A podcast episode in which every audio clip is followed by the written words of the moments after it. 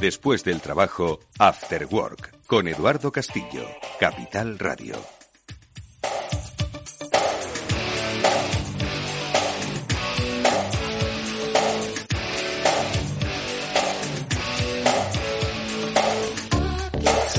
Bueno, ¿qué tal? Buenas tardes amigos, bienvenidos a este After Work que ya comienza y que hoy pues quiere daros pistas sobre qué es lo que está pasando, qué estáis oyendo, qué dicen qué es lo que va a pasar en 2023, cuál es un poquito ese olfato inversor por lo menos esa percepción, esa, esa sensibilidad que tenéis vosotros como gente de empresa. Hoy vamos a tocar esos temas, sobre todo más que esos temas, porque nosotros bola de cristal no tenemos aquí, nadie lo sabe, ¿no? Eh, pero sí que podemos por lo menos aventurar cómo comportarnos en esos, eh, en esos tiempos extraños y de cambio. Por eso ahora enseguida vamos a saludar a Amanda Palazón, pues una de las mayores especialistas en gestionar los cambios que hay en nuestro país y que nos acompaña desde hace ya muchos años en este programa dándonos buenos consejos sobre cómo afrontar, enfocar esos cambios. Cada vez dicen que necesitamos cambiar con más rapidez y en menor tiempo posible. Bueno, pues ya que lo tenemos que hacer, vamos a hacerlo bien y ordenadamente. Por cierto, nos vamos a pasar por el Congreso COFIN. Bueno, no nos vamos a pasar por el Congreso COFIN porque es mañana. Pero sí que nos vamos a pasar por esa previa, que estarán terminando de montarlo todo, y con Salva Molina, el presidente del foro, pues vamos a hablar unos minutillos para que nos cuente qué es lo que han preparado para todos aquellos que van a ir al foro Ecofin mañana. Que por cierto presenta nuestra querida compañera Xelena, Xelena Niellava, eh, que va a eh, abrir esa jornada. lo va a hacer en, físico, eh, no en el metaverso. Eh, pero seguro que en el metaverso más de uno le va a ver. Y luego, ojo, tenemos Transformador. tenemos sección, ya sabéis que todos los miércoles, junto a los especialistas de Salesforce, vamos a hablar de la disrupción de la tecnología en nuestra, en nuestra vida. Y hoy vamos a hablar de disruptoras. Ya sabéis que nos gusta no solo además poner el valor de la tecnología, sino también del eh, liderazgo femenino. Bueno, pues con eh, Basola Vallés, vicepresidenta senior del área de eh, cliente estratégico en Salesforce, vamos a hablar junto con Mildred Laya y con Fabián Gradol de eso, de disrupción desde esa perspectiva del liderazgo femenino. Bueno, pues de esto hablamos en, en After Work. Está Jorge Zumeta gestionando técnicas del programa y está aquí Amanda. La saludo ya mismo.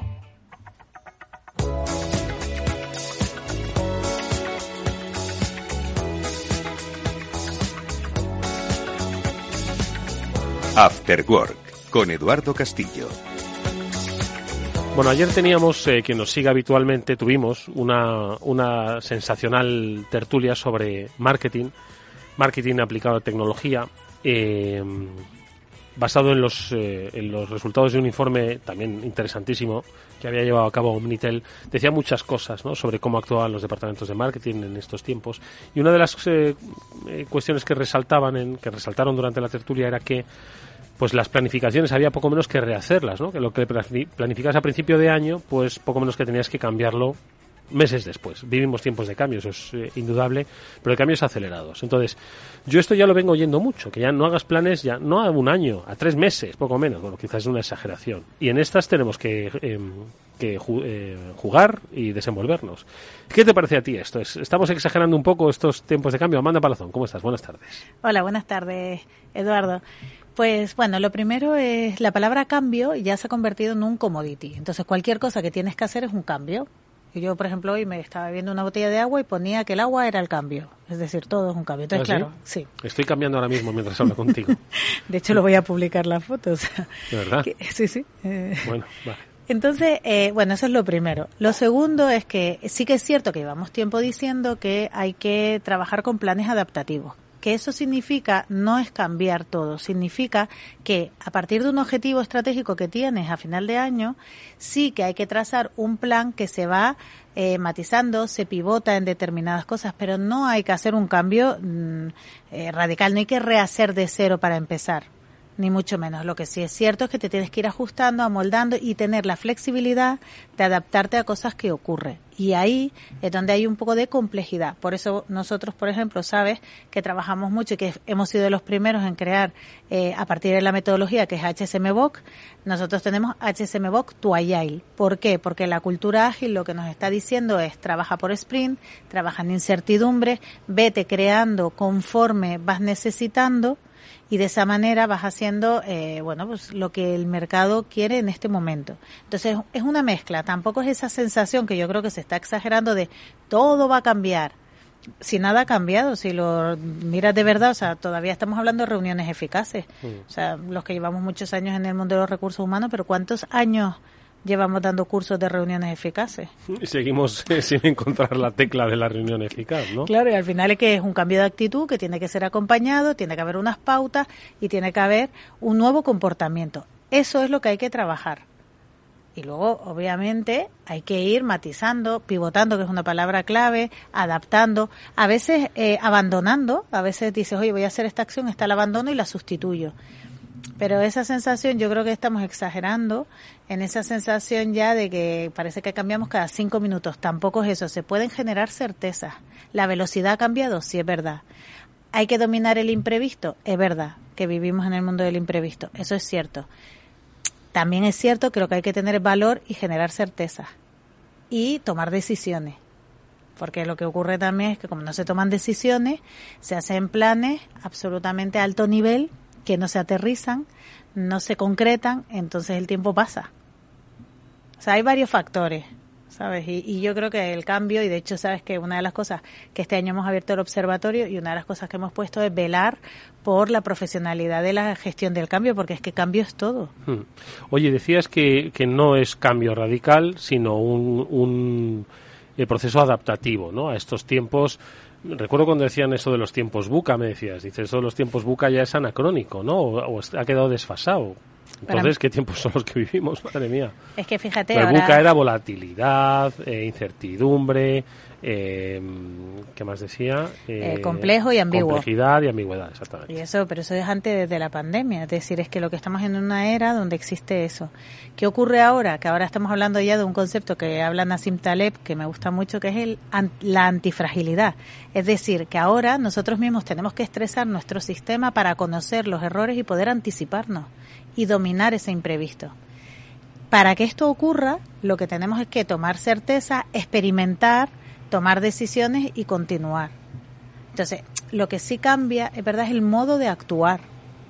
No es que tú tengas que cambiar el plan radicalmente, salvo que estés totalmente desfasado, que en ese caso también no pasa nada. Uno dice, oye, pues me confundí en esta estrategia, la cambio y, no pasa más.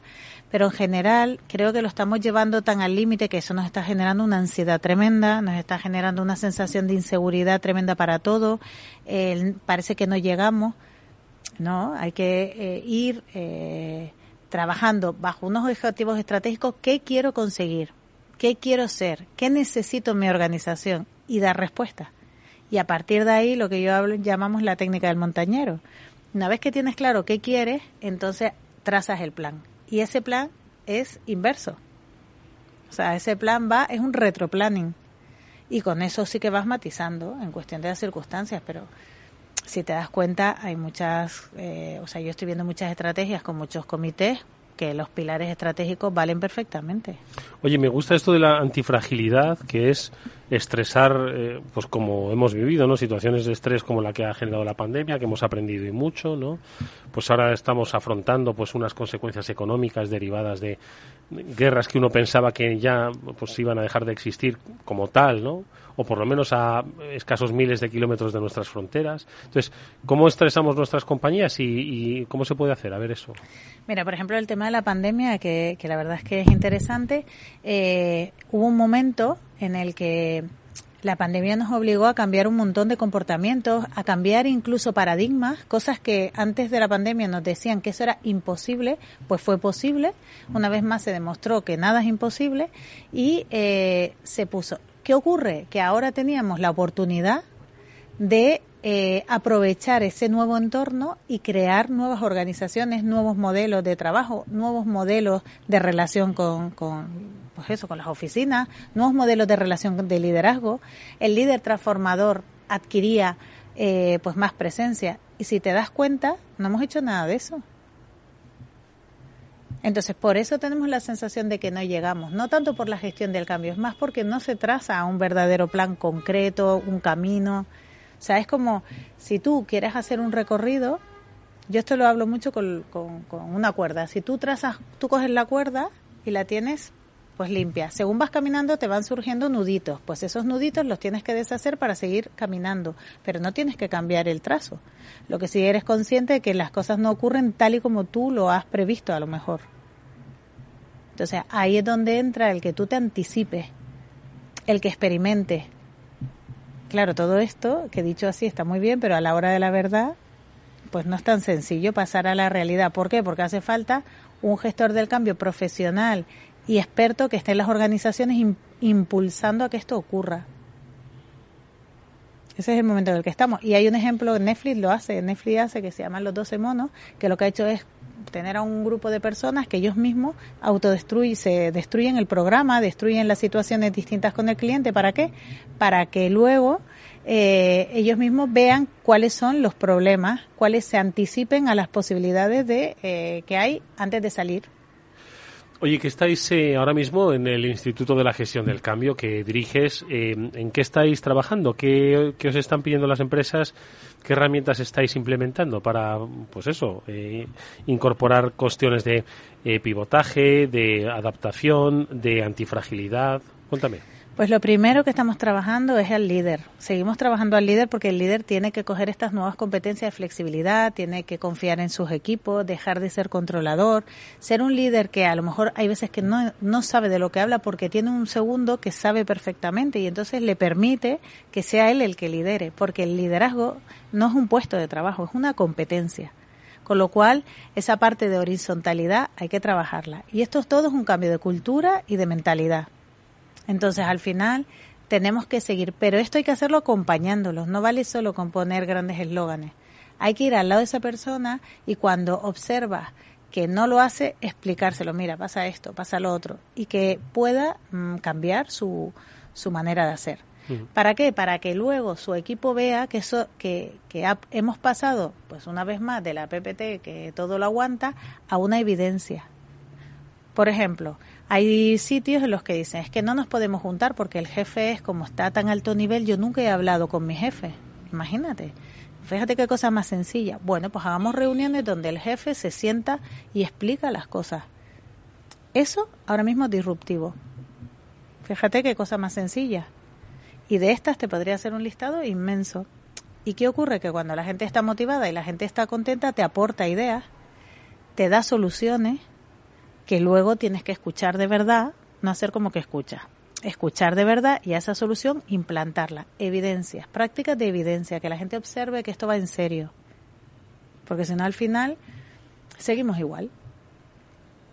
Entonces, yo creo que ahora mismo lo que hay que trabajar mucho es, pues, por un lado, ese liderazgo, en paralelo, trabajar con las personas de la organización y, en paralelo, trabajar con los directores generales que sepan cómo afrontar esta situación, que de verdad que, necesitan ayuda, como todos, todos la necesitamos en realidad.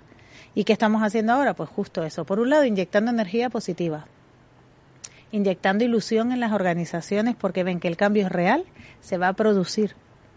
Y por otro lado, acompañando en los momentos más complicados donde las cosas se enquistan para darles soluciones y pautas de cómo salimos de esta de forma reforzada, que eso es la antifragilidad no solamente lo encuentras, sino que sales de forma reforzada. O sea, estáis trabajando en liderazgo, parece mentira que a estas alturas todavía, es lo que decías antes, ¿no? De lo de las reuniones eficaces y que a estas alturas, después de páginas y páginas sobre teoría del management y sobre un poquito cómo ha evolucionado y con todo lo que hemos aprendido, que sigamos con, con lo del liderazgo, eh, no sé. Es que, ¿sabes qué pasa? Que eh, el día a día eh, nos come. Entonces, de verdad que es difícil, ¿eh? O sea, no, no es una tarea sencilla, porque tenemos que cambiar nuestros paradigmas. La sociedad ha cambiado, por ejemplo. Antes cuando te daban un portátil, te hacía una ilusión tremenda, porque eso significaba que eras una persona importante en la organización, ¿verdad? Sí. Y de hecho había diferentes portátiles. El portátil del jefe era mucho mejor que el portátil del mando intermedio. Pesaba menos el del jefe. bueno, entonces, ¿Qué hace una empresa moderna? Le entrega portátiles a todo el mundo ahora, ¿no? Sí. Vale. ¿Qué hace la gente joven? No se lleva el portátil a su casa. Y yo les pregunto, pero ¿y por qué no, por qué no te llevas el portátil? Pues yo tengo allí otro y como ya trabajamos en la nube, me conecto. Fíjate, la mentalidad ha cambiado. Aquello que era importante ya no lo es. Aquello que pensábamos que era la fórmula ya no la es. Y todo esto hay que trabajarla porque nadie tiene la, la verdad, ¿eh? O sea, tampoco es que tengamos referencia, sino que la estamos creando. tenemos que experimentar todo esto, insisto que está muy bien en decirlo, pero esto hay que hacerlo en el día a día, con una llamada, con un jefe, con un proveedor, con un cliente, o sea, con este mare magnum no es sencillo. Entonces, hay que tener un, un asesor que esté fuera, que observe y que te pueda ayudar, porque los consultores tenemos, pues sabemos de muchas empresas, sabemos de buenas prácticas de muchos sitios que les podemos ayudar a implementarlas. Y ahí es donde está el gestor del cambio. Un equipo, trabaja la transversalidad, da ideas y ayuda a que las cosas ocurran. La clave es conseguir que las cosas ocurran. Oye, y eh, antes decías que, mira que llevamos años hablando de la, de la gestión del cambio, pero eh, decías que todavía faltan compañías por profesionalizar esta actividad. Parece mentira que a estas alturas todavía sigamos con, con estas lagunas, ¿no? Mira, en el congreso de este año lo contaba, o sea, eh, al principio gestor del cambio, cuando empezamos hace 10 años, pues no, no sabían ni qué, ni qué hacían. Luego pasamos a que fuera una función, entonces de repente pues cogían a alguien y le decían, oye, que te ha tocado esto del cambio. Y entonces le tocaba a alguien. Luego se convirtió en, en tareas diversas ¿no? Un montón de actividades divertidas, con ese efecto de champán, de muy estupendo, porque nadie entiende muy bien para qué se hacen esas actividades, más allá de pasar un buen rato. Y ahora es cuando es una disciplina real que la gente se da cuenta que hace falta. Primero, estrategia. No se trata de hacer eh, actividades y actividades, no, todo eso tiene que tener un sentido y una estrategia y unas líneas. Lo segundo que hay que hacer es que lo tiene que liderar profesionales, pues igual que la contabilidad lo hacen los contables, la venta lo hacen los comerciales, pues la gestión del cambio, un gestor del cambio profesional. Y lo tercero, tener un método como todo el mundo, que en nuestro caso claramente es HSMBOK, porque ya mm, nos ha dado resultados, está más que este estado en 30 países del mundo, hay más de 12.000 empresas ya certificadas y cuando creas cultura de cambio, consigues eso funcione. Bueno, vivimos tiempos inciertos, sin lugar a dudas, y esto precisamente es el, motivo por el que se van a reunir mañana en la sede del ICO, del Instituto de Crédito Oficial, pues muchos especialistas bajo el paraguas del Congreso ECOFIN, eh, organizado por Foro ECOFIN, que como decíamos va a presentar nada menos que nuestra compañera Selena Nietbala y que va a traer a, pues, a mucha gente importante y que va a decir cosas muy importantes.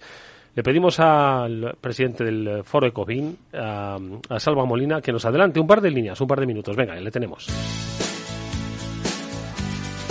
Eduardo Castillo en Capital Radio, After Work.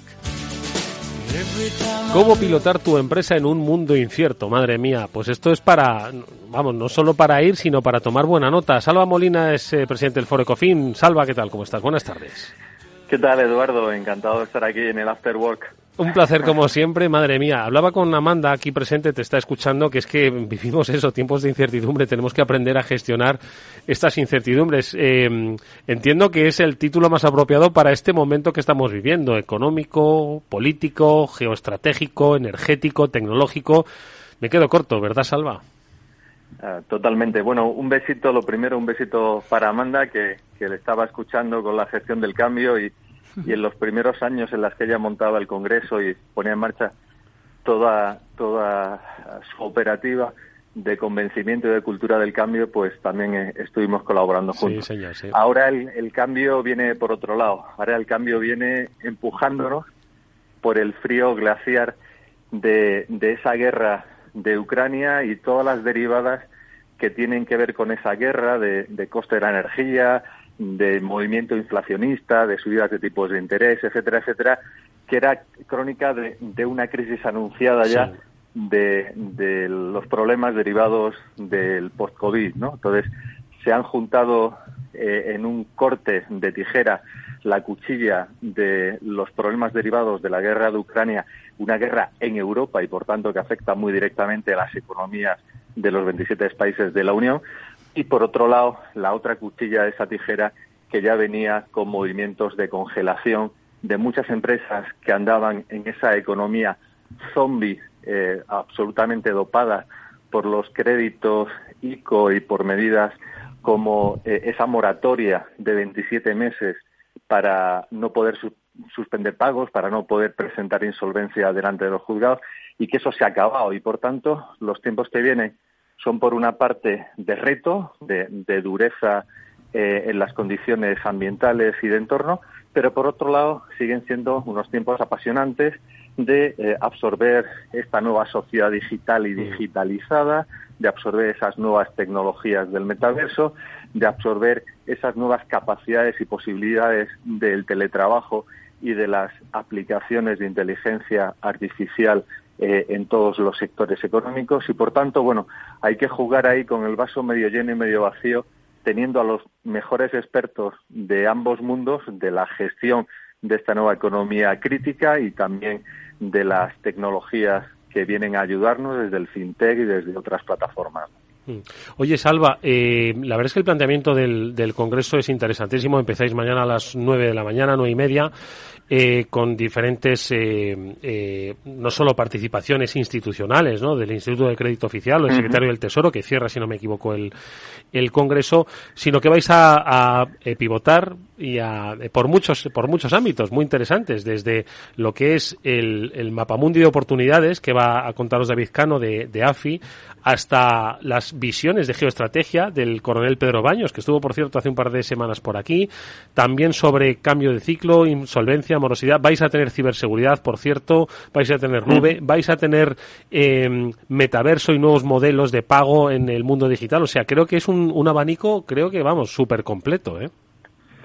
Sí, el, digamos, es un libro con tres capítulos muy diferenciados. La primera parte de la mañana, como bien decías, es la parte más de, de catalejo, de visión de situarnos, a, ¿no? Sí. a, medio a medio plazo, con esa visión que nos aporta el coronel Pedro Baños o el análisis de mapamundo de oportunidades de David Cano o el mundo incierto de la morosidad creciente que nos aporta Ignacio Jiménez desde el grupo Crédito y Caución Iberinfor, pero eh, junto con ello en la segunda parte nos metemos de lleno en analizar el impacto de las tecnologías y, y, y, como todo tiene una cara positiva y una cara negativa. La cara negativa son las amenazas de la ciberseguridad, esos ciberataques, esos ciberfraudes que se están produciendo y que están siendo una de las mayores causas de cierre empresarial en España, sobre todo en la pequeña y mediana empresa, y que por lo tanto a través de los expertos que están luchando en la Policía Nacional contra esos ciberataques y esos ciberfraudes, y que como son muy vergonzantes, no salen en los periódicos y nadie dice cerrado porque me han extorsionado, Sí. y, eh, me han robado los datos y me han pedido tantos millones. Entonces, esa parte es importante en lo negativo y en lo positivo, pues analizar pues con Google, con IBM, con eh, Marlon Molina, ver un poco en positivo cuáles son las capacidades y las potencialidades de un Madrid, de una España que se está convirtiendo en una plaza tecnológicamente muy potente dentro del continente europeo. Les está convirtiendo en la principal foco de atracción Mm. para esas grandes multinacionales de la tecnología que vienen desde Estados Unidos. Y luego la última parte, la parte de la tarde, pues vamos a asentar un poco el conocimiento en esa tarde de las fintech, Sí. de ver lo que las compañías de nuevo cuño, eh, pues estas compañías que vienen con aplicaciones tecnológicas que pueden dar un crédito alternativo, una inversión alternativa, etcétera, etcétera, pueden hacer por nosotros y además uniéndolo con un tema que es el metaverso, donde Imagine, que es el principal neobanco que existe en España, con cuatro millones de clientes, nos va a contar su experiencia de un año haciendo cosas en el metaverso, Mm. o Silvia Leal nos va a contar las cosas que funcionan, que no funcionan, Sí.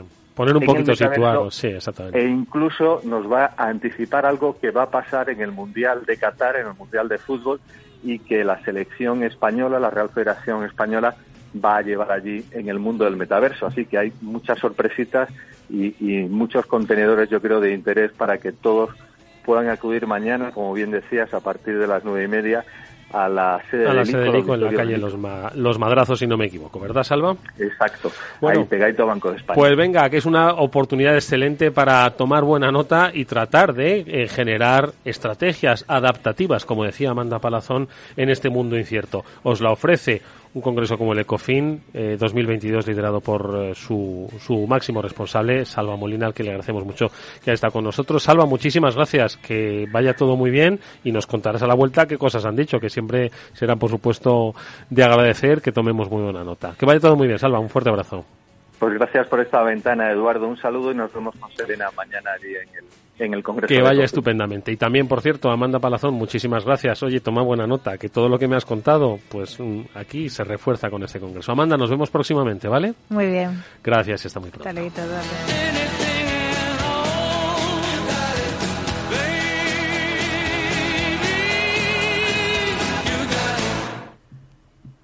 Vamos con un Vamos con este breve consejo porque si inviertes en bolsa esto te va a interesar. XTB tiene la mejor tarifa para comprar y vender acciones 7F cero comisiones hasta 100.000 euros de nominal.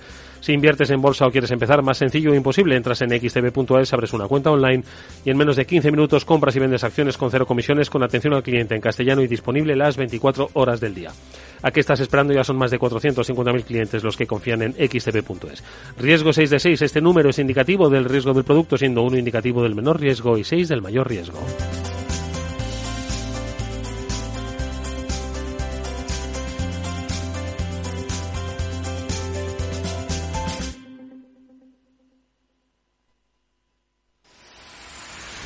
Empresas tecnológicas, escuelas de negocios, sindicatos, organizaciones empresariales, empresarios, formadores y figuras relevantes de las administraciones públicas comparten tertulia todos los miércoles a la una de la tarde en Cibercotizante, un programa dirigido por José Joaquín Flechoso.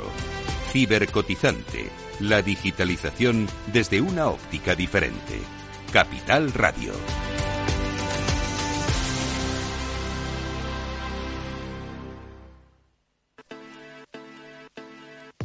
Disfruta del placer de leer la edición impresa del diario El Economista y recibe nuestro periódico cada mañana en tu casa u oficina por menos de un euro al día. Entra en eleconomista.es y suscríbete al medio líder de audiencia en información económica y financiera, que te ayuda a tomar las mejores decisiones de inversión. Si prefieres el soporte digital, aprovecha nuestra oferta y recibe el diario vía email por 29,99 euros al año. En tiempos de incertidumbre, el conocimiento es poder. Infórmate en eleconomista.es.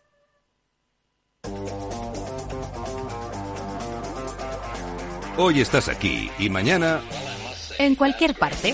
llega a Capital Radio el primer programa sobre el metaverso de la radio. Todos los lunes a las dos y media de la tarde nos desplazamos por las ondas a diferentes universos con Selena Niezbala y el equipo de la Frontera VR. Sintoniza Metaverso en la Frontera y teletranspórtate con nosotros. Después del trabajo, After Work, con Eduardo Castillo, Capital Radio. A continuación, El Transformador, de la mano de Salesforce.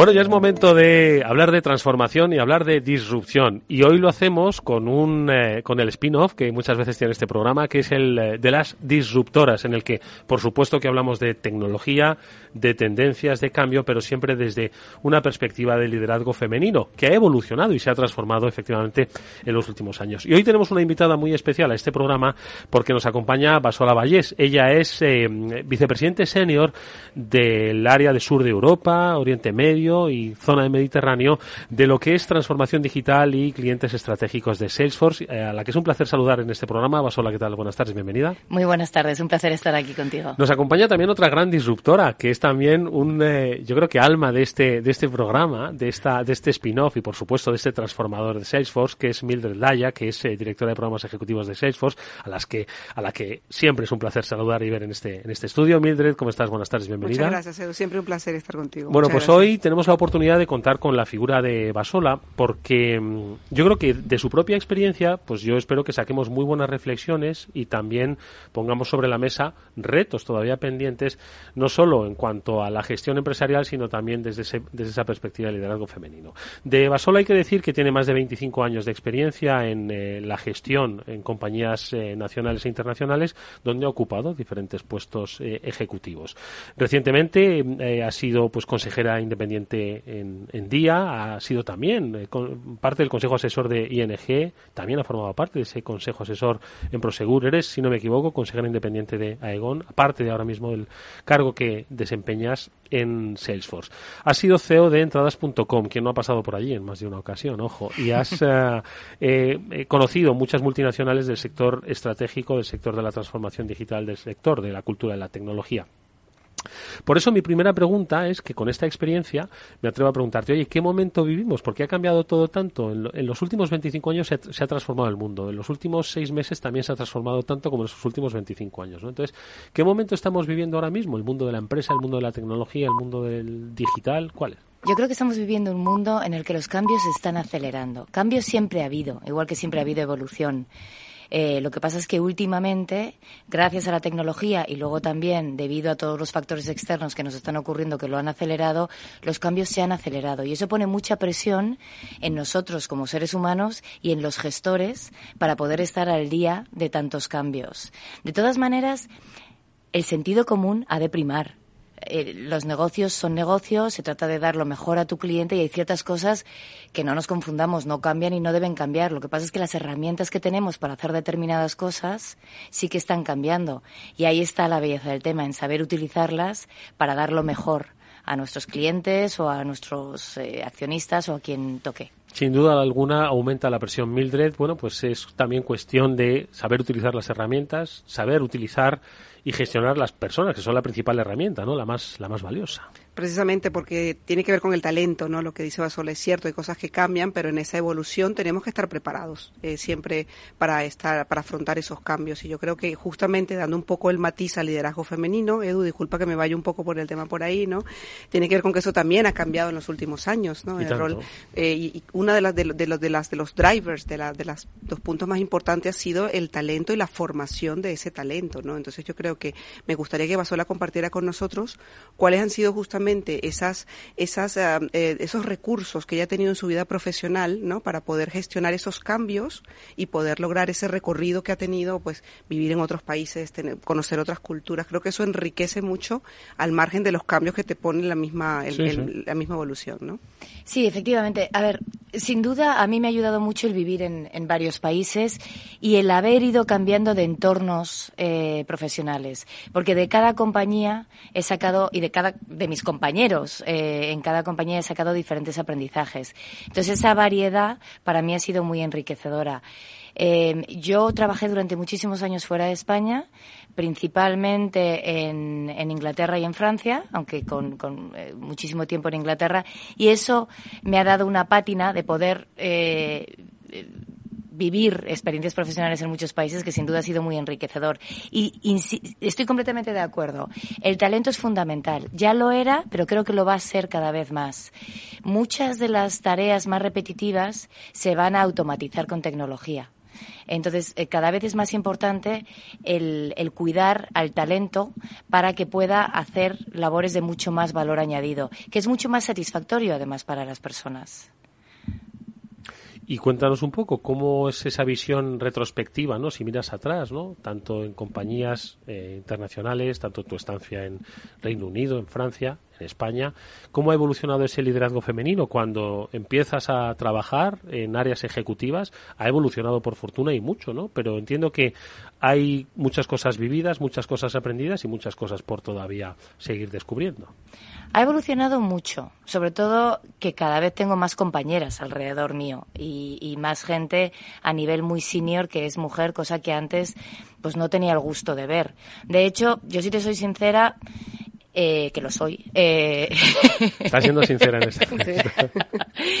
que lo soy siempre. Eh, yo no he tenido la suerte de tener grandes mentoras. Y si algo he echado de menos, ha sido eso. Y por lo tanto lo que intento hacer es lo contrario en mi caso. Eh, intento compartir mi historia todo lo que puedo. Eh, no me gusta mucho hablar de mí misma, pero creo que es necesario hablar, no, no solo yo, sino todas aquellas mujeres que han conseguido romper ciertas barreras, compartirlo, para que se sepa que es posible. Eh, y además, no solamente hacerlo en situaciones como las de hoy, sino hacerlo en petit comité, hacerlo de forma íntima eh, y estar muy involucrado en todo lo que es la mentoría a otras mujeres. Eh, y, a veces cuentas cosas que para ti son totalmente normales y que sin embargo están ayudando un montón. Y luego, sobre todo, yo lo que pido a las personas con las que mentorizo y hablo con, que lo hagan a su vez con otras mujeres. Que que se haga más grande el círculo y que todos compartamos esas historias. Cuando, cuando mentorizas, cuando hablas en círculos quizás más, más privados o cuando lo ves en el día a día, en tus compañeras, dentro de lo que son los entornos empresariales, ¿qué te trasladan que son los principales retos que quizás no se atreven a romper todavía esas barreras que, tú sí que te atreviste a romper? ¿Qué es lo que les eh, limita o crees que, cuáles crees que son los factores todavía limitantes en su desarrollo profesional? Pues mira, muchas veces es creerse que son capaces. Eh, creerse de verdad que son capaces de hacer lo que quieren hacer y entender el porqué de lo que quieren hacer. Porque no se trata de estar en consejos por el hecho de estar en consejos o no se trata de ser CEO por el hecho de ser CEO, es entender lo, el porqué de lo que quieres. Y cuando tienes mucho más claro el porqué, es mucho más fácil llegar a ello. Mm. Mildred.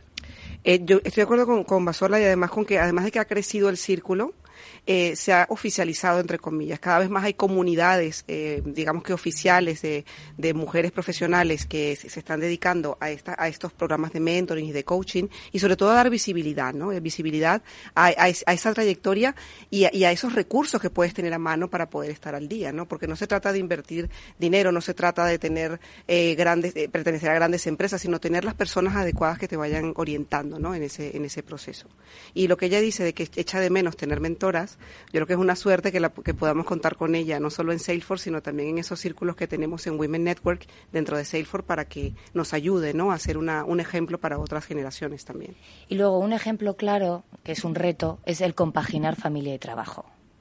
Eh, eso, es, eso es algo muy común y es verdad eh, que tienes que hacer determinadas elecciones. Pero yo soy madre, no hubiera dejado de ser madre por mi carrera profesional, pero es perfectamente compaginable. Sí que tienes que tener claro cuáles son tus prioridades. Eh, tener energía no viene mal, pero sobre todo gestionar esas prioridades. Y no sentirte mal cuando tú decides hacer algo, dejando de hacer otra cosa en casa. Es muy importante ser tu propio juez y no dejar que los demás te juzguen en ese sentido, sino tener ese barómetro interior del que tú te fías y que tienes claro por qué estás haciendo determinadas cosas y que eso no te hace ni mala madre ni, ni nada similar. Dices que has, eh, ayudas, en cierto modo, a que pues se rompan esas barreras. ¿Cuáles son las que tú has tenido que romper? Me ha dado un poco la sensación, dice, en esa soledad de la directiva, ¿no? Te hablaba de la soledad del directivo, pero tú has estado en esa soledad de la directiva cuando has dicho, oye, me alegro de que cada vez tengo más compañeras directivas, pero claro, hace tiempo, pues se estaba uno más en soledad, ¿no? Y rompiendo solo las barreras, ¿no? Sí, pero tengo que decir que yo he tenido mucha suerte, yo soy de las afortunadas. Quizás porque trabajé mucho fuera de España, en compañías anglosajonas, de un tamaño, de una envergadura que, ya estaban ya se empezaba a trabajar el tema de, de, inclusión, de que hubiera mujeres que subieran en la, en la, en la cadena profesional. A ver, compañías como McKinsey, donde eso, cuando yo empezaba en McKinsey en, el 2000 ya se trabajaba. Eh, o compañías como Amazon. A mí Amazon me, entrevista, me, me, entrevista y me contrata muy embarazada. Yo era una tripa con patas. y no, no fue un impedimento. Aquí daría miedo a alguien ir a una entrevista embarazada. ¿Verdad? Todavía sí. Todavía sí, claro, porque todavía hay muchas empresas que lo consideran una barrera. Así mm. es. Entonces yo he sido afortunada en ese sentido. Sé que no todo el mundo ha sido igual de afortunada. Entonces, bueno, pues eso también me gusta compartirlo porque hay casos en los que, bueno, las cosas se hacen como se deben hacer. ¿Y ¿qué diferencia hoy el liderazgo femenino? Eh, porque siempre se ha tratado un poco de clasificar, ¿no? Unas cualidades, ¿no? Eh, ¿Te atreverías tú a, definir, pues también un poco cuál es ese liderazgo femenino dentro de las compañías en general y el sector tecnológico en particular? Mira, eh, lo primero, decir que al margen de en qué se diferencia el liderazgo masculino del femenino, los equipos de, liderazgo, lo ideal es que sean un reflejo de la sociedad consumidora. Y en ese sentido, igual que el consumidor es hombre, mujer, joven, mayor, eh, pues lo ideal es que un equipo líder refleje esa situación del consumidor. Por ejemplo, en, en el mundo de retail, la gran mayoría de las decisiones de compra, cada vez menos, antes era un número más eh, exagerado, las tomaba una mujer. No tiene sentido que, por lo tanto, las mujeres tengan un peso importante en definir qué productos se venden a qué precio y cómo. Vamos, desde, desde el punto de vista del sentido común. Luego me preguntabas concretamente por los estilos eh, de liderazgo y cómo difieren. A ver, aquí hacer otro comentario. Yo creo que es importante que las mujeres líderes seamos mujeres. Yo defiendo eso. No hace falta transformarse en, en, en, una mujer más eh, hombrificada, no sé si existe la palabra. Gracias. Eh, tenemos que, estar contentas con nuestro estilo, que lo estamos, y gestionar desde ese estilo propio. Dicho esto, y no me gustan las generalidades, eh, pero tiendo a pensar eh, que la mujer es más de gestionar en equipos más amplios. es, es tiende a crear equipos más amplios y a trabajar con las personas creo que tiende a ser menos individualista en cuanto a sus logros y a compartir más esa sensación de logro y a empujar y a ayudar a que sus equipos también lleguen alto. A veces incluso a liderar por detrás, que no siempre es ideal porque entonces se pierden parte del protagonismo, pero creo que hay una cierta tendencia a ello. Bueno, antes la invitada anterior decía que un buen líder es el que o sea, el que lidera a, que alguien que sabe más que él de un determinado aspecto protagoniza ¿no? el desarrollo de determinados proyectos sin dejar uno de liderar. ¿no? Efectivamente. Yo también tiendo a decir que los líderes estamos al servicio de nuestros equipos para que ellos puedan brillar de verdad. Eh, y tiendo a oír más este comentario entre mujeres, pero insisto, no quiero generalizar. Eso no significa que, que no haya hombres líderes que también lo hagan. Eh, tienden a ser eh, las mujeres líderes creo que tienden a ser más analíticas en sus decisiones, menos, eh, quizás menos rápidas, más de meditar algo antes de actuar, más prudentes en ese sentido, que tiene sus cosas buenas y sus cosas menos buenas. Insisto, generalizar siempre es peligroso. Sí, obviamente, ¿no? Son algunas eh, eh, cualidades, obviamente, no generales, eh, sí que eh, de alguna forma se han identificado ¿no? como, como propias, pero más allá de eso, eh, siempre que hablamos de conceptos de, de igualdad o de diversidad ¿no? dentro de las compañías, yo creo que estamos asistiendo a un, a un cambio, no sé si así lo percibes tú también, y entiendo que más desde que estás en Salesforce, de que estos no son ya conceptos que forman parte de las culturas de, de responsabilidad social, de las compañías, sino que forman parte de las estrategias. Es decir, eh, pongamos la diversidad, la igualdad al servicio del negocio porque es mucho más, se ha, se ha mostrado como mucho más rentable. ¿Lo percibes así que va produciéndose ese cambio? Sí, sí que lo percibo, sí que creo. Ha empezado un poco con el tema de las cuotas y de forzar determinados eh, números, pero creo que hay eh, un, un convencimiento, una convicción de que efectivamente tiene sentido tanto para tanto para la energía positiva de los equipos que estén bien equilibrados como para el servicio que, que se da al, al, consumidor y al cliente final. Mm. Sí, yo sí que percibo que se está normalizando, aceptando y que cada vez está más presente en todas partes. Mildred, en ese sentido, eh, desde los diferentes grupos de trabajo y de acción que tenéis en Salesforce, es un poco lo que se pone de manifiesto, ¿no? Cuando se habla de eh, los grupos de diversidad, cómo forman parte de los valores de la compañía, pero puestos al servicio del negocio. Absolutamente. De hecho, ahí quería hacer un comentario precisamente en el, en, el aspecto de Women Network como tal, ¿no? Nosotros en, en, ese grupo de trabajo no estamos animando a que porque somos mujeres tenemos derecho a.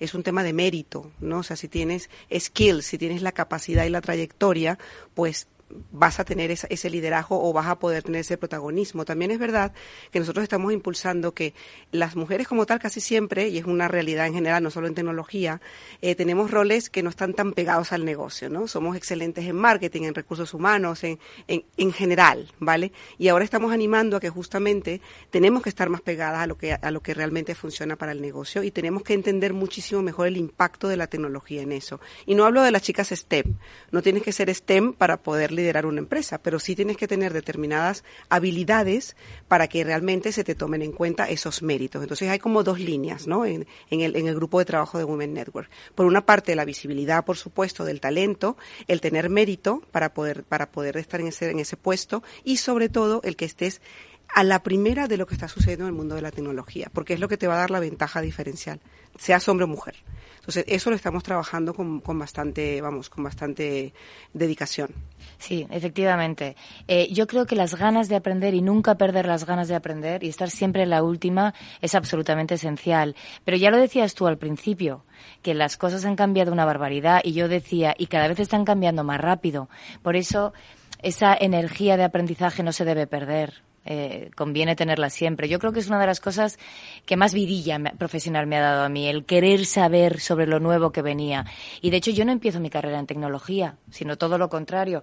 Pero al haber estado muy pegada al negocio y a la gestión de compañías, pues cada vez me resultaba más evidente el rol fundamental que tenía la tecnología. Entonces he querido pasar de ser de mero usuario a estar más involucrada eh, y más cerca del producto tecnológico. Hmm. Eh, hay dos aspectos que me gustaría comentar antes de terminar que están en relación a esto que comentas y a algo que has eh, mencionado al principio. Hay que seguir aprendiendo. Estamos en un tiempo donde tienes la necesidad, bueno, diría yo, la obligación de seguir formándote permanentemente ante el cambio de herramientas, ante la disrupción de tecnologías, etcétera, etcétera. Y dos, vinculado a esto, ¿no? Que eso, pues, es reforzar el talento. Hoy el talento, hay hay escasez de talento y eso entiendo que, en muchos de los sectores, especialmente los tecnológicos, así se vislumbra, ¿no? Yo creo que quizás es una muy buena oportunidad, entiendo, para que eh, sin cuotas eh, se reivindique el talento por encima del género, ¿no? Y es, yo creo que la mejor oportunidad para que se avance en este, en este y se normalice el liderazgo femenino, el liderazgo masculino, porque se aglutina bajo esa, ese paraguas de el talento que necesitamos, ¿no? Sí, sí, efectivamente. O sea, eh, necesitamos talento, necesitamos que la gente se forme y que se formen cosas que hoy en día son aplicables eh, al mundo profesional. sí. ¿Qué te parece, Mildred? Eh, pues mira, yo creo que eh, además de que esto, es importante, eh, yo creo que lo, que creo que debemos impulsar nosotros, por lo, por lo menos de las empresas tecnológicas, es que tenemos esas referencias dentro de nuestras empresas. O sea, nosotros, por ejemplo, con Women Network, Basol es una referencia para nosotros. En abril organizamos el Executive Female Leadership Summit. O sea, hay que hacer amplificadores, no solamente de cara hacia el mercado, sino también hacia nuestros clientes, hacia nuestros partners, de lo que estamos haciendo internamente para, para reforzar esto. Y de hecho, en el grupo de Women Network no solamente estamos nosotras, participan nuestras clientes, pues, nuestras empleadas, nuestros partners. O sea, creo que es importante que esto tenga un método, o sea, que no sea simplemente una, una labor divulgadora, sino que tenga un programa detrás. Eso es fundamental. Y la cultura es muy importante para atraer talento. Eh, la cultura de una compañía y cada vez más la gente joven valora aquellas compañías que están haciendo bien, eh, que están haciendo el bien. Y en ese sentido es fundamental el, tener una cultura que ayude a atraer talento, pero que lo haga de verdad de una forma sincera. Porque no puedes decir que eh, determinada cultura es la tuya y luego no ser consecuente con las, con las acciones que tomas. Entonces, eh, es definirla y llevarla a cabo en el día a día de esa compañía. Así es. Oye, de todos los sectores en los que has trabajado, hemos ido a retail, eh, sector tecnológico, entretenimiento, de todo. Banca, servicios. Iba te iba a preguntar ¿en cuál, más, en cuál te has divertido más y en cuál te has divertido menos, ¿no? Y sobre todo, ¿en cuál has visto más la oportunidad de crecer eh, desde ese punto de vista del liderazgo femenino y también un poco como eh, profesional, ¿no? De, de ejecutiva. Eh, ¿Cuál ha sido? A ver. A ver, yo tengo una especial afinidad al mundo del retail porque es un mundo eh, muy de detalle, donde importa mucho eh, cómo ejecutes todo, donde los márgenes son muy pequeños y por lo tanto los retos son más difíciles. Hay menos margen de error. Entonces, bueno, tengo una afinidad muy cercana al retail y me lo he pasado muy bien. Eh, y de hecho, dentro de Salesforce sigo muy cercana también a compañías de retail y de consumo. Mm. Entonces, bueno, ese es el que más me ha tocado el corazoncito. No sé si por las razones correctas o las incorrectas, pero quizás es el más complejo y el más eh, el más complejo pero también el que más has disfrutado claro. Dime otro sector que también sea el segundo de la lista. Bueno el, el, el, sector del entretenimiento banca, banca todavía banca va a estar ahí. Bueno pero ojo eh que banca tiene banca de retail que son muy similares. O sea, en algunas cosas el producto es diferente y demás. Reflejo de la sociedad consumidora. Eh, pero nos estamos moviendo mucho a una sociedad B2C. Incluso las compañías que son más B2B empiezan a integrar en su forma de operar eh, ciertos elementos del B2C, del, del business al consumidor, porque es su forma de acercarse a su cliente final. Eh, entonces, bueno, eh, banca también tiene elementos de retail, insisto. Bueno, bueno, pero me ibas a decir, es que yo he saltado con banca, entretenimiento. Entretenimiento es, es, es, un, es un universo absolutamente fascinante, eh, donde además el estar con, el estar en el momento de ocio, es especialmente satisfactorio, pero donde no puedes cometer ningún error, porque la gente ha venido a divertirse, no a tolerar ningún error por, por parte de la compañía. Bueno, pues oye, hoy estamos hablando del sector tecnológico, estamos hablando de Salesforce, estamos hablando de una gran compañía que conocemos aquí todos los eh, miércoles en, en, este programa a través de El Transformador y que hoy ha dado muy buena cuenta de que tiene en cuenta no solo esa capacidad de fichar talento, sino también de impulsar el liderazgo femenino que hoy ha venido representado en esta eh, en este espacio de nuestras disruptoras por Basola Vallés, que es, eh, voy a repetir tu cargo, a ver si me sale bien esta, esta vez, que es vicepresidenta senior para el sur de Europa y Oriente Medio eh, del área de transformación digital y clientes estratégicos de la compañía. Lo he dicho bien, ¿no? Perfecto, muchas gracias. Pues Basola, te deseamos toda la suerte del mundo, de verdad. Gracias por haber venido. Te esperamos próximamente en este programa. Muchas gracias, estaré encantada. Y por supuesto a Mildred Laya, directora de programas ejecutivos de Salesforce. Gracias, Mildred, como siempre, por traernos buen talento a este programa. Gracias, Edu, a ti, por recibirnos. nosotros, amigos, nos despedimos hasta mañana, que volverá este programa a la misma hora, 19 horas en la sintonía de Capital Radio. Saludos, Eduardo Castillo. Gestionó técnicamente Jorge Zumeta. Hasta mañana. Adiós.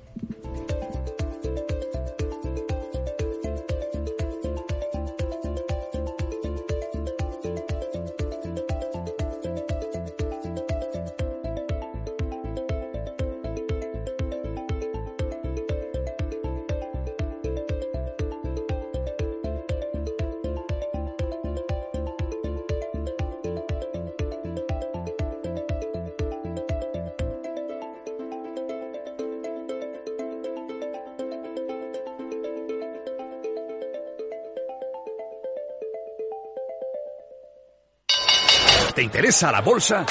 Invierte en acciones o fondos cotizados sin comisiones hasta 100.000 euros al mes con XTB. Vente al broker mejor valorado según Investment Trends y al mejor broker para operar según Rankia. Un broker, muchas posibilidades. XTB.com. A partir de 100.000 euros al mes, comisión del 0,2%, mínimo 10 euros. Invertir implica riesgos. Mientras la ciberseguridad de la información tradicional gira en torno al software y al modo en el que se implementa, la seguridad del IoT incorpora más complejidad. La conectividad ofrece cada vez más escenarios con multitud de dispositivos conectados, donde el más trivial puede llegar a ser peligroso si resulta comprometido. Las soluciones Zero Trust de Zscaler permiten reducir estos riesgos. Descubra más en zscaler.es. ¿Qué ir más allá? Con Arval podrás llegar donde te propongas de la forma más sostenible y darle a tu empresa todas las soluciones de movilidad que necesite, asesorando con las mejores opciones de movilidad para las distintas necesidades de tu flota, con vehículos electrificados, bicicletas, coche compartido. Arval, la transición energética arranca aquí. Más información en arval.es.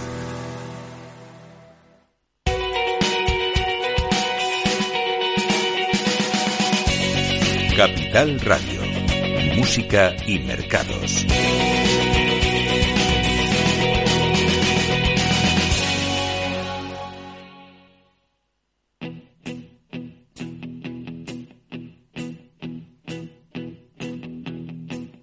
When I wake up, well I know I'm gonna be, I'm gonna be the man who wakes up next to you.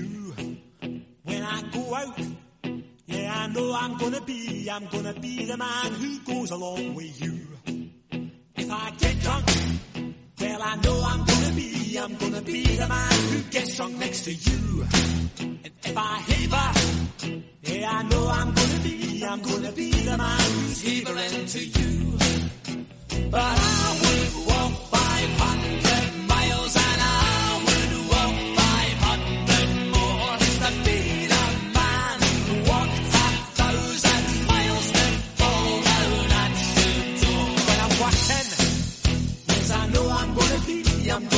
the man who's working hard for you. And when the money comes in for the work I do, I'll pass almost every penny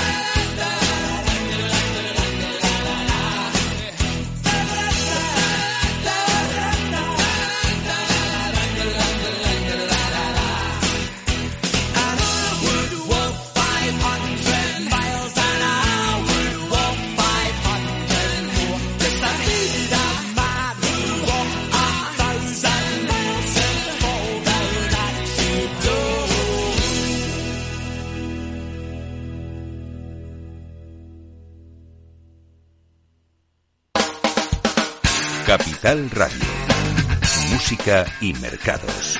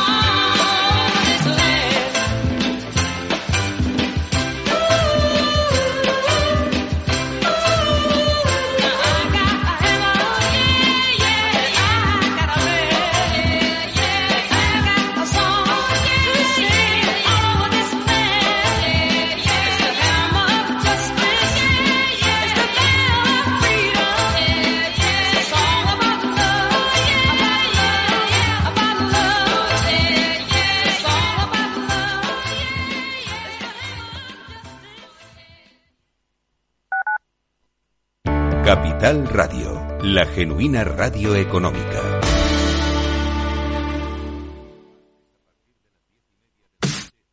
Los viernes en Capital Radio te proponemos descubrir y comprender las estrategias de empresas con éxito que servirán de inspiración y ejemplo para la tuya. Escucha Metaempresas, un programa presentado por Andrés Arenas con la presencia y los consejos de expertos en distintas áreas y profesores de reconocida trayectoria.